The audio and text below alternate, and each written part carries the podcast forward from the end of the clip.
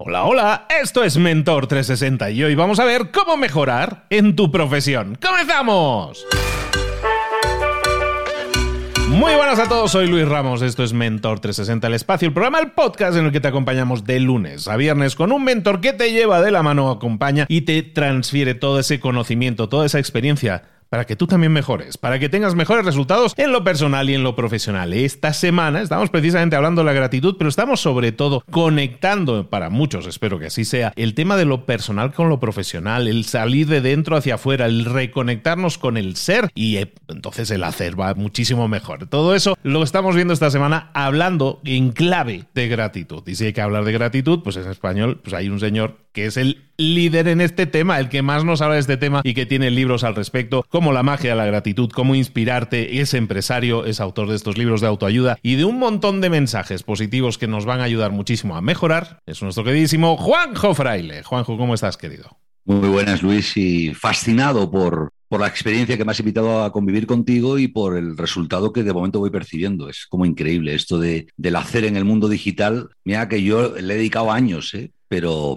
la vida no para de sorprenderme, macho. Al final lo que somos somos medios, ¿no? Somos canales de comunicación, de transmisión de ideas y a mí me parece muy útil que tengamos este tipo de canales y que, o sea, la verdad, yo estoy muy contento de lo que estoy haciendo, porque estoy haciendo cosas que es traer a gente que sé que suma mucho y que a mí me sumas mucho, pues yo lo que hago, no soy egoísta, lo comparto con todo el mundo para que le sume la mayor cantidad de gente posible. Yo creo que ese movimiento de intentar impactar positivamente a otros pues es algo que deberíamos hacer todos mucho más, ser un poco menos egoístas en ese sentido y compartir todo lo buenísimo que tú nos puedes dar, Juanjo. En el título del programa de hoy, del episodio de hoy, hablábamos de, o en el título se menciona que cómo podemos mejorar en nuestra profesión, ¿no? Que es un tema que venimos hablando estos dos últimos días también, ¿no? Venimos tocando, pero vamos a aterrizarlo un poco mejor porque probablemente como título es muy atractivo para un montón de personas. Hoy me van a explicar cómo mejorar en la profesión. Espera que tomo nota, ¿no? Siempre estamos muy preocupados por nuestra carrera profesional, por los hitos que podemos alcanzar, ¿no? ¿Tiene sentido pensar de esa forma o cuál es el enfoque adecuado para mejorar en, nuestra profesión, pero conectando un poco o un mucho con eso del ser? Que tú estés escuchando esto ahora, quien está por ahí, ¿no? Y de repente parezca un iluminado que te va a decir cómo ser mejor en tu profesión, pues me vas a permitir, Luis, y desde el cariño infinito que te tenga, que te tengo, perdón, pues haberlo demostrado, ¿no? Así que yo siempre digo que las sugerencias que en la vida me puede dar cualquier persona son válidas, pero son valiosas, que es diferente de válido, aquellos que han pasado previamente por la experiencia, ¿no? Y, me hablan de la suya y me inspiran. Por tanto, vaya por delante que eh, yo solamente voy a contar o cuento lo que yo he experimentado, lo que yo he vivido, y lo cuento con, como tú, ¿no? Y te lo agradezco infinito esta ventana, con una vocación de, de compartir y en lo posible de inspirar.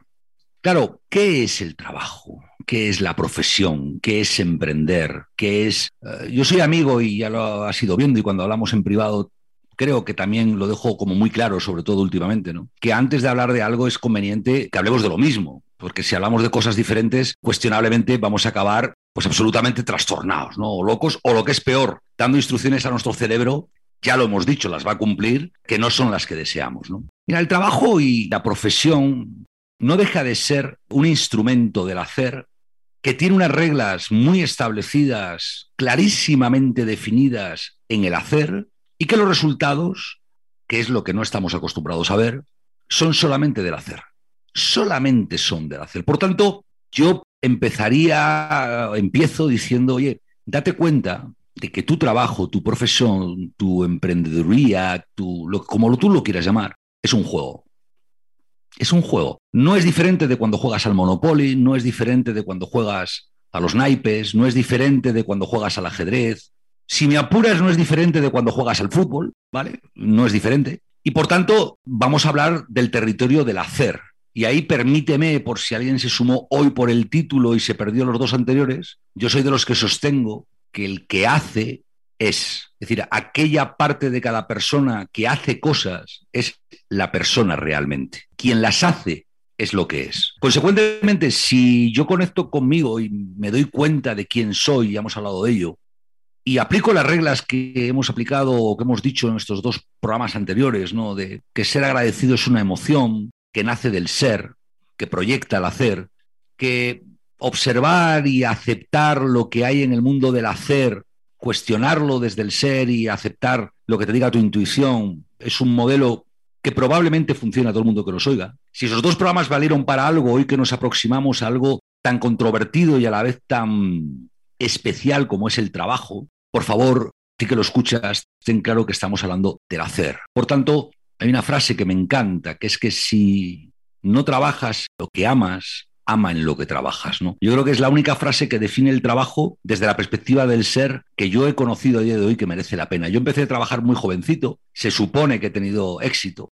o en los parámetros del acceder nunca pensé que iba a tener tanto éxito. Reconocimiento, valía, ganancias, beneficios, comprar cosas, papá, es interminable, ¿no? Y pensaba que eso era mi vida. Vivía los problemas del trabajo como si fueran lo más importante de mi vida vivía las relaciones del trabajo, bueno, pues con todas las creencias que había ido aprendiendo, primero estudiando y después con la experiencia, con la práctica, hasta que un día me di cuenta, fíjate, y no me hizo falta hacer ningún máster, ningún curso, Luis, o sea, quien está apuntado por ahí a un máster, que está muy bien, ¿eh? pero de lo que yo voy a hablar no va por ahí. Ese día me di cuenta que todo eso daba igual, que es cierto que me permiten tener una vida más confortable, que es cierto que me permiten conocer a personas como a ti maravillosas, que probablemente de otra forma no hubiera sido posible, que es cierto que puedo dar seguridad material del hacer a mis seres queridos, que he podido conocer muchos lugares del mundo, bueno, pues porque podía pagar los billetes del avión, etcétera, ¿no? Pero que eso no soy yo, que eso no era yo. Y ese día del que te hablo, que me acuerdo perfectamente, se generó una disociación tan profunda que me hizo cuestionarme muchas cosas. ¿no? Esta vida solo es una, es un regalo y se acaba. Y si se acabase mañana, quien yo soy de verdad ha hecho o ha priorizado las cosas que le gustan en esta vida. Y si la vida se acabara mañana, lo decía Steve Jobs en su día, ¿no? Vive cada día como si se acabara, como si fuera el último, ¿no? No creo que se refiriera a cómo ha sido interpretado por muchas editoriales económicas en la agresividad del negocio, ¿no? Creo que se, se refiere a la actitud con la que juegas el mundo del hacer del trabajo. Si eres de aquellos que te dejas llevar por tu trabajo como lo más importante de tu vida, oye, tú lo decides, pero que sepas que más pronto que tarde tu vida te va a demostrar que no es lo más importante de tu vida, que es mucho más importante respirar, que es infinitamente más, más importante comer, que si me apuras, es más importante hacer pis u orinar, que es mucho más importante un abrazo a un ser querido, es mucho más importante dormir bien, es muchísimo más importante poder caminar. Y eso no depende del trabajo.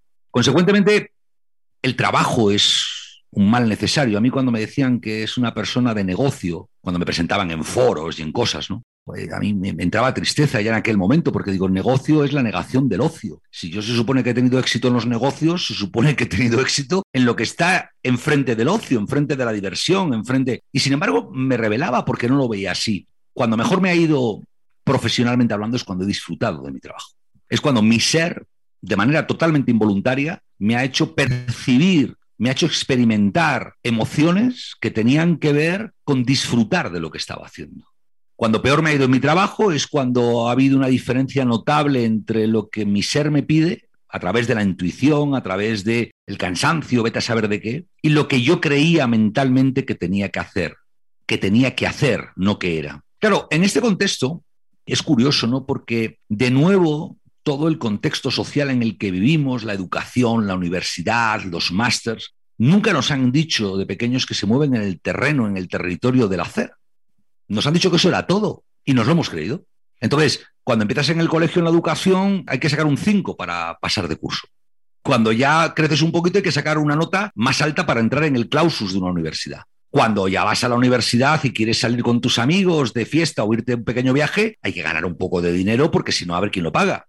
Yo todo eso lo he vivido, igual que tú y que mucha gente que nos está escuchando.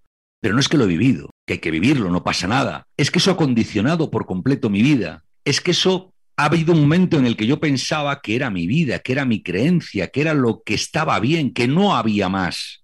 Y he dejado que me dominara. Y el riesgo que te domine eso es que dejas de divertirte. Es que dejas de vivir cada día como si fuera el último, dejas de acostarte por la noche contento. Y no depende de ti, depende de terceros, depende de qué tal te llevas con tu jefe, qué tal te llevas con tu compañero de trabajo. Oye, tu mujer o tu marido, ¿cómo valoran que te valoran a ti en la empresa? Yo recuerdo recomendaciones que hacía a grandes corporaciones a nivel global que le decía, mira, poner en marcha un programa que se llama el Friends and Family. ¿no? que inventamos, desarrollamos nosotros, que era un programa que no operaba sobre sus empleados, sino sobre sus familiares directos, su mujer, sus hijos. ¿Para qué? Para que le metieran más presión a esa persona en el orgullo de trabajar en esa compañía. Fíjate qué nivel de perversión, Luis. Y funcionaba que te mueres. te puedo hablar de niveles de rendimiento de personas después de un France and Family que crecían un 30 o un 35%. Era increíble porque salían presionados, que no motivados desde su casa. Mucha gente que nos esté escuchando probablemente esto lo está viviendo, ¿no? Pero, ¿y el que va a trabajar, en qué está pensando? ¿Qué le mueve? ¿Qué es lo que busca? ¿Qué es lo que quiere? Difícilmente saberlo desde el hacer. Dificilísimamente desde el hacer, porque no está ahí, está en el ser. Y en el ser, ¿cuántas veces te has cuestionado tu trabajo? ¿Cuántas veces te has cuestionado las relaciones en tu trabajo, las valoraciones, los premios, las recompensas, los fracasos? Hablábamos de ello ayer, eso no existe, eso es una creación de tu mente. Tú no eres eso. Es cierto que te, que te, que te afecta, es cierto que te impacta, es cierto que sigue ahí, te guste o no te guste, pero tú no eres eso. Consecuentemente, si dejas que eso no eres tú te domine, si tu vida profesional se convierte en lo único realmente importante que hay en tu vida, si dejas que tu estado de ánimo dependa de esos resultados externos, pues indudablemente vas a crear una serie de hábitos y tu cerebro los va a secundar, donde palabritas maravillosas como la ansiedad, el estrés, la frustración, la decepción y un largo etcétera, que son los principales problemas del siglo XXI junto con la soledad, pues te acaban haciendo que vivas una experiencia vital muy lejos de la felicidad con la que viniste al mundo. Yo creo que el trabajo hay que verlo desde la esencia. Hay que verlo como una parte del hacer que incuestionablemente es muy importante, te ocupa mucho tiempo y que debiéramos de cuidarla un poquito más. Debiéramos de cuidarla con la misma ilusión con la que la noche de Reyes cuando éramos niños esperábamos los regalos del día siguiente. Debiéramos de verla con las gafas de la gratitud y el agradecimiento. Porque tener un trabajo, poder ir a un trabajo, poder eh, obtener los beneficios del trabajo, es maravilloso. Eso es tener suerte, amigo. Eso hoy en día es una experiencia que hay que agradecer. Y hay que verla así. No, pero es que mi jefe es muy exigente conmigo. Bueno, en tus creencias quizá lo sea, en las suyas seguro que no. No, es que mi compañero me quiere pisotear y lo que me estás diciendo, Juanjo, es una tontería, porque a mí es que realmente me quiere pisotear me quiere llevar por delante, quiero ocupar mi espacio. ¿Pero es tu compañero o es el ego de tu compañero? ¿Es tu ego quien está analizando esto así? Todas las discusiones del hacer, todas, Luis, son discusiones del ego. Son discusiones con reglas de apariencia, de orgullo, de vanidad, de inseguridad, todas, sin excepción. ¿Por qué? Porque nuestro cerebro no sabe discutir de otra manera. Entonces, hoy que propongo a la gente, habíamos hecho el primer día un secreto, que es la incompatibilidad de sentir la emoción del agradecimiento y encontrarse mal, lo puedes aplicar en tu trabajo. Algo no salió como tú te esperabas. Bueno, no te disgustes. Es cierto que no ha salido así. Tú lo esperabas, lo quieres, lo deseas de otra manera. No ha sido así, ¿vale? Pero eso no eres tú. Consecuentemente, tu estado de ánimo puedes reprogramarle. El segundo día hablábamos de cómo observar los problemas para anticiparte a resolverlos, para resolverlos desde tu esencia. También lo puedes aplicar aquí. Pero hoy me gustaría hacer una tercera reflexión, un tercer truco, una tercera idea, ¿no? Y es, regálate todos los días, probablemente en la mañana, un poquito de tiempo, cinco minutos, diez, no más, para estar contigo, para conectar. Hazlo a través de respirar tranquilo. Quizá ni te levantes de la cama. En ese instante, en lugar de pegar un manotazo al despertador y levantarte refunfuñando, ta, ta, ta, regálate diez minutos. Te los estás regalando a ti, no seas estúpido. A ti mismo regálate 10 minutos. Y en esos 10 minutos, en lugar de precipitar el día, respira tranquilo y di, oye, gracias porque de entrada estoy otro día aquí. Yo estoy otro día aquí. Me acabo de despertar. Joder, qué suerte. De verdad que hay mucha gente que se duerme y no se despierta. ¿eh? De verdad que hay mucha gente, hemos vivido una pandemia, que si agarramos las cifras de millones de personas que no sabían que esa noche era la última, alucinaríamos. ¿eh? Entonces empieza por lo básico, conéctate, agradece el estar ahí. Y una vez que lo agradeces, en lugar de ver o en lugar de diseñar tu día desde el hacer, vamos a diseñarle desde el ser. Y vamos a diseñarle con las gafas de la gratitud puestas, ¿vale? Y hace un pequeño ejercicio, que es escoge las cuatro o cinco cosas que ese día te apetece hacer. Aunque el hacer sea duro conseguirlas, no pasa nada. Pero Da las gracias por poder hacerlas. Da las gracias. Oye, hoy voy a tener una reunión de presentación de resultados. Joder, es complicado. Eso es cierto. Está en el hacer. Y dices, ya, pero qué suerte que puedo hacerlo, ¿no? Qué bien que puedo ir a esa reunión. Que me encuentro bien, que estoy sano. Gracias. Oye, hoy voy a tener que aguantar a mi compañero de, despacho o de sala que estoy seguro que se va a meter conmigo. Es una manera de verlo. Eso va a pasar probablemente. Bueno, dale la vuelta. Y efectivamente, en ese instante dices, oye, qué suerte tengo de tener compañeros en el edificio, de no estar solo, de poder irme con fulanito a tomar un café. Este otro, qué suerte tengo de que aunque se esté metiendo conmigo es que me va a dar igual. Es que paso de ese tema, es que eso no me, no me preocupa, no me afecta, ¿no? No voy a entrar a su provocación. En fin, diseña cuatro o cinco cositas.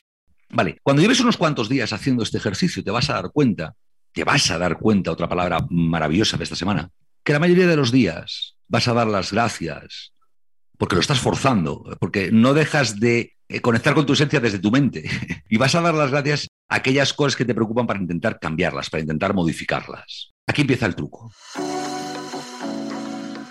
El día que te des cuenta de esto, en lugar de hacer este ejercicio que te estoy diciendo, vamos a hacer la fase 2. Y es, oye, ¿qué cosas yo quiero conseguir en mi trabajo? Desde mi esencia, ¿qué es para en mi esencia en mi trabajo? ¿Con qué va todo el mundo al trabajo, Luis? Quien me esté escuchando ahora, ¿con qué vas al trabajo con tu móvil? De acuerdo, hay un estudio por ahí maravilloso de las compañías de telefónica que dicen que no te separas más de 10 minutos eh, en un día, o sea, no te separas más de un metro durante 10 minutos de tu móvil en un día, ¿no? Ya ah, el esperpento es que nos lo llevamos a la ducha, esto es surrealista, pero bueno, en cualquier caso, como la realidad del hacer es esa, y yo soy el que estoy viviendo mi hacer, voy a aprovechar mi móvil. Entonces, una mañana, la que tú decidas, después de haber hecho ese previo que te va a servir para mejorar tu capacidad de darte cuenta, céntrate en, oye, ¿qué cuatro o cinco cosas quiero agradecer en mi trabajo? Y trata de visualizarlas como si ya se hubieran cumplido. Oye, tenía problemas con fulano. Pues mira, parece que ha cambiado la actitud y yo también, ya no los tengo. Oye, mi jefe no me valoraba, pues parece que me está empezando a valorar, ya las tengo. Y activa en ti la emoción de la gratitud porque eso haya sucedido. Esto que suena muy hierbas, ¿eh? Ahora lo llevamos a la práctica. Coge tu móvil, ¿vale? Y todos los móviles tienen programas editores de fotografía. Todos, sin excepción. Ah, yo utilizo Apple y para hacer este ejercicio utilizo uno que se llama Layout. ¿vale? Que es un editor de fotografía. Y creas un mosaico de cuatro o cinco imágenes. Un mosaico. ¿Qué vas a hacer? Seleccionar de tu archivo de fotos del móvil o de Google o de donde tú quieras una imagen que represente que has conseguido aquello que deseas. Oye, un mérito. Venga, pues, ¿qué imagen lo representa? La que tú quieras. No hace falta que luego se lo enseñes a nadie, es para ti. Vamos a utilizarlo a modo de truco mnemotécnico para recordatorio. ¿vale? Y construyes esa imagen con cuatro o cinco subimágenes, como una sola. Eso que está en tu móvil, vas a dar la opción de decidir que lo colocas como imagen de bienvenida en tu móvil y como fondo de escritorio. Todos tenemos una imagen de bienvenida en el móvil y un fondo de escritorio que no vale para nada. Es una perfecta tontería. La tenemos ahí o porque es una moda o porque es una tendencia o porque si no mi pareja se enfada si no sale ella al aparecer el móvil. Vale, hazlo con una intención. Si estamos hablando de que el móvil lo vas a encender y ver más de 300 veces al día, esas 300 veces la primera imagen que vas a ver es la de estar agradecido porque has conseguido tus metas vinculadas a tu trabajo o a tu profesión. Créeme que este pequeño ejercicio que yo en el libro le llamo el altar de la gratitud, que lo puedes aplicar a otras cosas, ¿eh? relaciones personales, en fin, lo que tú quieras, pero concretamente en el mundo del trabajo, de la profesión, del emprendimiento, si la selección de fotos que haces es realmente eh, sincera, con el resultado de haber conseguido lo que deseabas, yo me comprometo con toda tu audiencia, Luis, a que antes de una semana la percepción que tiene cualquier persona que haga este ejercicio de su trabajo ha cambiado 180 grados. Y si no ha cambiado 180 grados, se va a activar la magia de la gratitud. En menos de una semana va a aparecer el trabajo perfecto para que ese altar se haga real no tengas ninguna duda.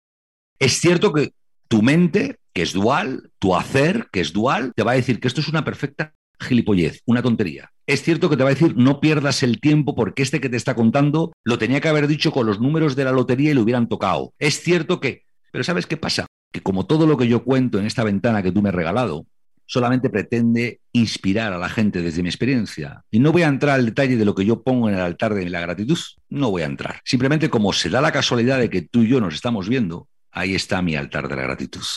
Porque el día que descubras que el altar de la gratitud en tu móvil funciona y a través de esta herramienta, este trabajo, o mejor dicho, este ejercicio en el trabajo, te vas a dar cuenta muy rápido, vas a ver que el resultado es así. Te vas a dar cuenta que el hacer es una gilipollez, que el trabajo es un juego que has de disfrutar, que lo que te reporta el trabajo en ningún caso ha de perturbarte, y el altar de tu gratitud no le vas a destinar a tonterías, sino de nuevo a aquello que te hace feliz. Consecuentemente, descubrirás en un dos por uno que mejora tu relación con el trabajo, tu profesión, tu historia, y que esa herramienta, que no deja de ser la conexión que haces contigo mismo, con tu ser, es mejor que la utilices para cosas realmente importantes en tu vida. Partiendo de la base de que el trabajo lo es, sin duda. Pero hombre, el trabajo que te condiciona, el proyecto de emprendedor que no te hace disfrutar, eh, las críticas que te hunden en tu vida, estarás de acuerdo conmigo, cualquiera que lo esté escuchando, estaremos de acuerdo que eso no eres tú. Por tanto, si algo que no eres tú permites que te arruine tu último día de vida, que puede ser hoy, chico, míratelo. O sea, yo ahí ya hemos quedado en que mi cometido contigo esta semana era tratar de inspirar. Tú sabes que a los mesías les tienen que asesinar y normalmente jóvenes para que sean mesías. Por tanto, yo no soy ningún mesías. Que la gente lo pruebe. Y luego, una última cosita. Cuando, como vas a empezar a darte cuenta de que tú eres el que hace, es curioso porque una vez que desdoblas el personaje, las cosas del hacer las vas a ver nacer. Y esto es muy interesante. Permíteme un segundo de reflexión, ¿no? Que es, en el mundo del hacer, nos damos cuenta de los errores cuando los hemos cometido. ¿No? Si nadie comete un error adrede. Esto no existe en el mundo del hacer. En el mundo del hacer eh, vale más el perdón que el por favor. ¿no? Es decir, yo lo voy a hacer aunque cometa un error y pediré perdón. En el mundo del ser no funciona así. En el mundo del ser, lo único que vas a hacer es observar lo que hay. Y una vez que lo observas, decides cómo reaccionas. ¿De acuerdo? Bueno, pues para acelerar ese proceso, yo recomiendo que siempre que detectes que en el mundo del hacer empieza algo que te empieza a perturbar, párate un minuto y dedícate solo a respirar, a observar, a aceptar, a cuestionar y a entender. No hagas otra cosa. Si es en mitad de una reunión directiva que te mueres, pide permiso para ir al baño. Si es en mitad de un congreso que alucinas, tómate un respiro y pide disculpas por tomártelo en la audiencia. Como decía un amigo mío cantero de los que trabajan la piedra, no hay cosa urgente que no pueda esperar un mes.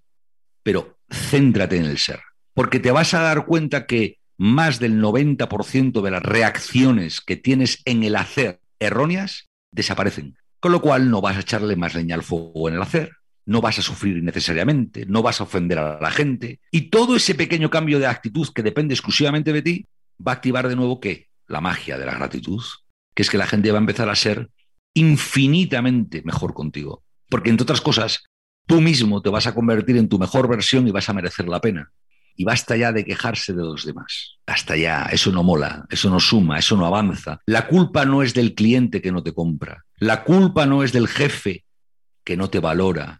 La culpa no es del empleado que te critica. La culpa es de ti, aunque no te caiga bien diciendo esto, que no te das cuenta que eso no eres tú. Y le dejas que te afecte, que te infecte, que te destruya por encima de lo necesario. Es que Juanjo, el tema para muchos yo creo que tiene que ver con la unidad de medida, ¿no? Estamos acostumbrados a que nuestro éxito, nuestra valoración personal tiene que ver con la comparación con otros. Yo me comparo con aquel, eh, aquel tiene máster, yo no, voy a hacer el máster. O aquel tiene determinado ingreso y yo no, tengo tanto éxito como él. Entonces las unidades de medida que tomamos siempre son comparativas, siempre me comparo con el otro. Y en ese hacer siempre va a haber alguien que haga más, ¿no? Siempre es muy difícil entonces tener satisfacción algún día. Pero fíjate, darle la vuelta, ¿no? Porque es maravilloso lo que dices y además es que es cierto. Pero es que estás hablando del mundo del hacer y eso no eres tú. Por tanto, vale que esté pasando todo eso. Si de verdad que está muy bien que tú seas competitivo, que tal, pero date cuenta que eso no eres tú. Fíjate, si después de esta semana quien nos haya dedicado el tiempo solamente se diera cuenta de que hay una diferencia determinante para vivir entre el ser y el hacer, ya vale. Porque las reglas es como el juego, ¿no? Oye, mira, yo quiero jugar al fútbol, pero no vale que me hagáis falta. Hola, ¿cómo no que no vale que te hagamos falta? Claro que te la vamos a hacer. Pero el que le hacen falta sabe que es fútbol y sabe que es una patada que es falta y ya está. No se lo lleva a casa y le convierte en su enemigo y tiene. No, tú ves cualquier gran deportista sufre compitiendo, pero disfruta infinitamente más que lo que sufre. Mira, los dos grandes enemigos que tiene un ser humano en el hacer, ¿vale? Que es dual, acuérdate que lo hemos hablado ya muchas veces, es la competitividad de la que tú dices que emana en valoración, ¿no? Entonces, cómo los demás me valoren respecto a cómo me valoro yo, ¿no? Esa es una. Y la segunda es, que está estrechamente ligada, es la palabra control. Yo he de controlar con mis creencias mi entorno. Porque si soy capaz de controlar con mis creencias mi entorno, sucederá lo que yo quiera. ¿Vale? Aplícalo a la efectividad, a la eficiencia, a la comercialización, a la lo que tú quieras. He de controlar. Bueno, pues lamento dar una noticia regular. Bueno, en el ser es buena, en el hacer es muy mala. Ni controlas ni vas a controlar nunca nada. En el hacer todo es incertidumbre. Hablamos de eso ayer. Y dos, competir en el hacer siempre va a haber uno mejor que tú. Siempre, siempre. Pero no tengas la más mínima duda, tardarás más o menos en encontrarlo, pero siempre lo va a haber. De la misma manera que es imposible en un juego ganar siempre. Yo tenía un amigo, Luis, el pobre ya no está entre nosotros, te hablo hace 25 años o más, que cuando salió el Trivial como juego potente, ¿no? Este tío tenía una cabeza Julián, tenía una cabeza privilegiada, Y se estudió todas las preguntas te lo prometo, todas las preguntas. Claro, mm, yo que lo sabía, yo quería ser su pareja, ¿no? Y llegué a una conclusión, no es invencible, Julián. Porque efectivamente, cuando se tiran los dados para ver quién comienza y comenzaba Julián, el otro no tiraba nunca. Se las sabía todas. Y cuando te digo todas, créeme que era todas. Con lo cual era un monólogo de juego, era Julián jugando solo, pam, pam, pam, pam, pam, ganabas. Pero este aquí que la incertidumbre y el destino que no les controlas hacía que muchas veces saliera el otro. Cuando salía el otro, ya no sabíamos si Julián iba a ganar o no. Porque si el otro era como Julián, ¿ganaba? No. Si el otro era como yo, que soy un pardillo en el trivial, y solamente me sabía dos preguntas, claro que volvía a ganar. Pero la duda razonable de quién tiraba los dados y empezaba y quién era el rival, Julián nunca lo pudo llegar a controlar. ¿Qué te quiero decir con esto? Compite lo que quieras, pero compite como un juego. No pasa nada. ¿Qué ganas? Guay, celébralo a lo loco. ¿Qué pierdes? No pasa nada agradece la oportunidad de haber jugado. dice, bueno, es que eso es de bobos, eso es de fracasados. Sí, es otra herramienta que utiliza el ego para provocarnos, ¿no? Y que sigamos ahí, lógicamente. Ahora, ¿tú eres el juego? No. Por tanto, ¿el ego es capaz de provocarte a ti como esencia fuera del hacer? Depende de ti. Si tú se lo permites, pues tendrás estrés, tendrás ansiedad, tu compañero de trabajo es un sinvergüenza, tu jefe no te valora, los comerciales no venden lo suficiente, Hacienda se convierte en tu rival, hasta que un día, eso de los entre 45, porque ya bajó la edad, y 55, pues te da un infarto y entonces te llevan a tu correr al hospital, con suerte te operan y durante ese ratito dices, pues es que ni mi jefe era tan malo, ni el mercado era tan perverso, a ver si va a ser que yo era el que lo estaba viendo así y puestos a escoger cómo lo ves, que ese eres tú de verdad, pues no te pegues demasiados tiros en los pies, ¿no? No te machaques tanto, no te critiques tanto, no te exijas tanto en tu esencia. En el juego sí, me parece bien, pero en tu esencia no.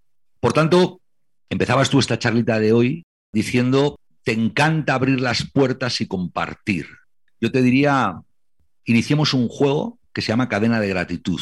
Quien nos esté escuchando, que mañana cuando vaya a su trabajo, dé a cinco personas las gracias por ser compañero de trabajo. Evidentemente empieza por los que te caigan bien, ¿eh? Pero dáselas abiertamente y les pides que a su vez hagan lo mismo cada uno de ellos con otros cinco.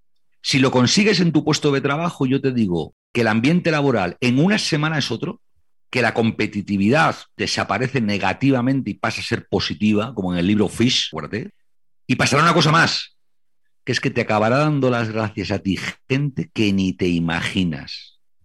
No te haces ni la idea. Es más, te acabará dando la gente, o mejor dicho, las gracias, gente que pensabas en tu hacer que eran tus rivales, que eran tus enemigos, que eran los que querían ocupar tu espacio o tu lugar, o que eran los que te criticaban. Y es que eso no existe, Luis. De verdad, a ti que lo estás escuchando, donde quiera que estés hoy ahora, quítate, desaprende, quítate esas creencias, esos hábitos Vive tu trabajo, tu profesión desde tu ser. Tómatelo como un juego porque es que no es otra cosa. Y jugar es que conlleva disfrutar. Yo no conozco a ningún niño de siete años que el día que le regalan una bicicleta o un balón sufra. Es que no le conozco. Y es una actividad del hacer. Bueno, no sé si me he ido mucho por las ramas o por las quimas o por las hojas, pero en cualquier caso es como yo lo he vivido. ¿no? Yo era muy exigente, muy soberbio, muy autocrítico, no me perdonaba un fallo. Con los demás, sin apuras, era hasta hiriente y tenemos amigos en común que te lo pueden ratificar. Hasta que un día me di cuenta que eso me daba un agotamiento y una pereza terrible. ¿no? Y empecé a entender de nuevo el trabajo como lo entendía cuando, cuando comencé hace 30 años, que es un lugar en el que obtener determinados recursos para saber gastarlos. Porque al final el trabajo lo único que te da, materialmente hablando, es dinero. Y si tampoco sabes gastar el dinero, hablaremos de ello pasado mañana, da igual que te lo pases bien en el trabajo, seguirás eh, lejos de lo que debes ser. Toda esta semana estamos hablando con Juanjo Fraile, estamos hablando de la gratitud y cómo veis aplicada a diversos entornos. Hoy estamos hablando del entorno de la profesión. Al final, como nace de nosotros, en cualquier entorno en el que nos movamos, la vamos a poder aplicar. En este caso, hoy hemos hablado de la profesión y han salido aquí dos tareitas que tienes que realizar y yo creo que te va a valer muchísimo, muchísimo la pena. Juanjo, ya no te voy a preguntar dónde te localizamos por, internet, te voy a preguntar sobre tu último libro. Háblanos un poco de, por qué es interesante para alguien adquirir el libro Inspirarte? Bueno, vaya por delante que no es un trabajo hecho para publicarse. Es decir, yo tomé una decisión eh, el mismo día que en España empezó el confinamiento, el encierro este domiciliario con la pandemia, el 14 de marzo del año 20, creo recordar. Y era después de un ejercicio matinal que hago desde hace ya mucho tiempo por las mañanas, que me regalo a mí mismo unos 50 minutos de meditación tomé la decisión de escribirme a mí mismo una página, un cuaderno. Oye, establecer un diálogo conmigo, pero escrito. ¿no? Y decirme, pues, ¿qué opino de esto? ¿Qué opino del otro? Pero hacerlo, insisto, después de haber meditado, porque es un momento en el que sí que noto que estoy eh, mucho más en calma, mucho más cerca de mi ser, menos presionado, menos tensionado, menos condicionado por el hacer, ¿vale? El caso es que estuve 300 días haciéndolo, Luis, y en un cuaderno, bueno, pues hasta que se me acabó, manuscrito. Escribo con pluma en un cuaderno, pues yo cada día ponía la fecha y iba escribiendo, iba escribiendo. Y un buen día, pues la gente de Planeta, que son buenos amigos, pues oye, ¿estarás preparando algo? ¿Habrás hecho algo? ¿Habrás no sé qué? Y yo, pues no, mira, le he dedicado el tiempo, esto, me encantaría verlo. Entonces fui a casa y le saqué fotos con el móvil a las 300 páginas y se lo mandé, ¿no? Bueno, lo primero que hicieron fue mosquearse conmigo por mandarles 300 imágenes.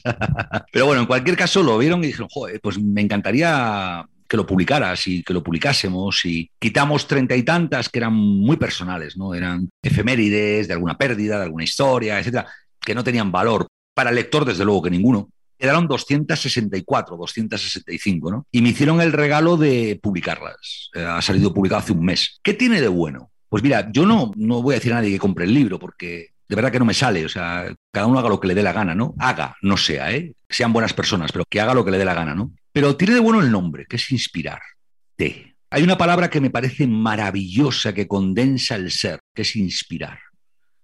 Tú inspiras de manera inconsciente, tomas aire de manera inconsciente, necesitas aire para vivir. Por tanto, uno de los actos más egoístas que hace nuestro ser de manera totalmente inconsciente para tu mente, involuntaria para tu mente, es inspirar. ¿Estamos de acuerdo? Es decir, tú prueba taparte la boca y la nariz a ver cuánto tiempo aguantas sin inspirar. Entonces, tu ser va a dejar muy claro quién manda. Si es tu mente que me tapó la nariz y la boca, o si es él que de repente dice, ¡Ah! y necesito inspirar. ¿No? Por tanto, inspirar es vida. Y es vida del ser. Pero a la vez, me di cuenta, un día volando, camino precisamente a tu tierra, a Tulum, me di cuenta que, joder, qué bonito es cuando vas con alguien a quien le puedes inspirar, ¿no? A quien le puedes contar tu experiencia y le resulta de utilidad. Fíjate, no, hace, no es que le puedes aconsejar, que yo creo que esto es un error. No, te puedo contar mi experiencia y esta te va a inspirar a ti, ¿no? En el fondo, esa palabra se convertía en la que mi ser tiene para vivir y en la que mi ser tiene lo que tú decías al principio de tu programa de hoy, ¿no? Que es compartir y compartir desinteresadamente, que el otro haga con eso lo que le dé la real gana. Y por eso decidimos llamar al libro Inspirarte, porque es inspirar para mí, a mí eso me dio vida, y el T que van mayúsculas, que es yo te lo regalo y si es capaz de despertar en ti alguna emoción, algún pensamiento, alguna actitud, algún hábito positivo, guay. Si no, le escribí por puro egoísmo, Luis, por puro egoísmo, para inspirar mi propio ser. Pues ese es el último libro de Juanjo que ya tenéis disponible, se llama Inspirarte. Ahí lo tenéis y también tenéis La magia de la gratitud, su anterior libro, eh, de alguna manera que es la guía que estamos tomando como referencia en esta semana, ¿no? Hablando precisamente de eso, de la gratitud. Juanjo, pues ya encaramos la recta final. Nos quedan dos episodios más contigo esta semana. Te espero aquí mañana para el cuarto. ¿Te parece? Puntual estaré como siempre si me abres la ventana, amigo. Gracias. Siempre abierta para ti. Un abrazo. Hasta luego.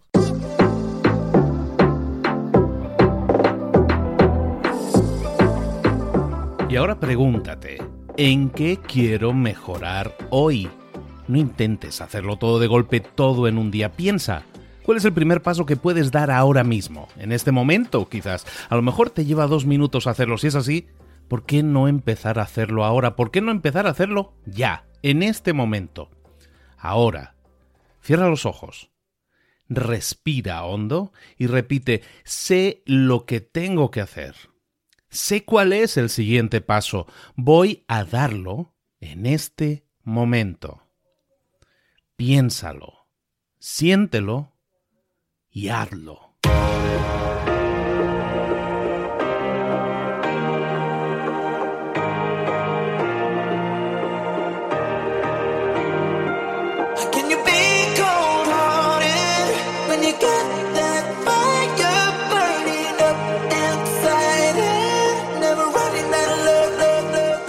Cosas de las que hemos visto hoy ya las sabes. La mayoría del conocimiento que compartimos aquí ya lo sabes.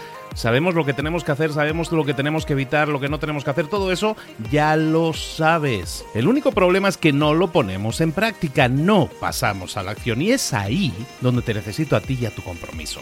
Si una sola de las ideas que hemos comentado hoy resuena en ti, te llama a ponerla en práctica, entonces, define el paso más pequeño posible, el gesto más mínimo, y hazlo ahora mismo.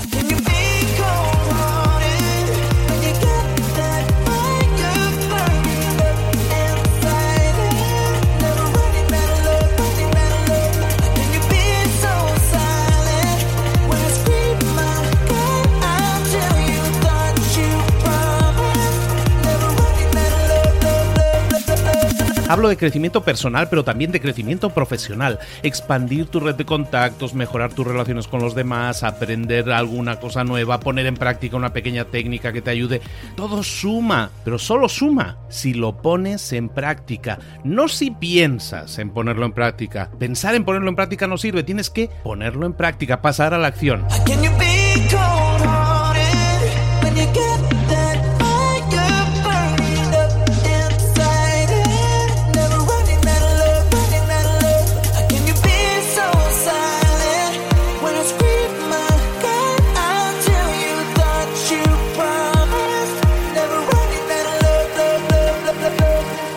Acuérdate de este ingrediente secreto también. El ingrediente secreto es la actitud. Tu actitud. Tu actitud transmite. Si sales a la calle con ganas, la gente lo va a notar. Si sales a la calle sin ganas, la gente también lo va a notar. El mundo está ahí fuera, te está esperando, por lo tanto sal ahí fuera, sal a la calle y sal con ganas, sal con actitud. No esperes a mañana, ya sabes lo que tienes que hacer y ya sabes que lo puedes hacer hoy. No veas pasar la vida, vive la vida. Tienes las mismas 24 horas que tienen los demás, haz que valgan la pena. Entrega en estas próximas 24 horas tu mejor versión. Te esperamos aquí mañana para continuar creciendo. Te esperamos aquí mañana con más mentores, pero el día de hoy está completito delante de ti. Así que ponte en pie pisa fuerte, respira hondo, sal ahí fuera y conquista tu día.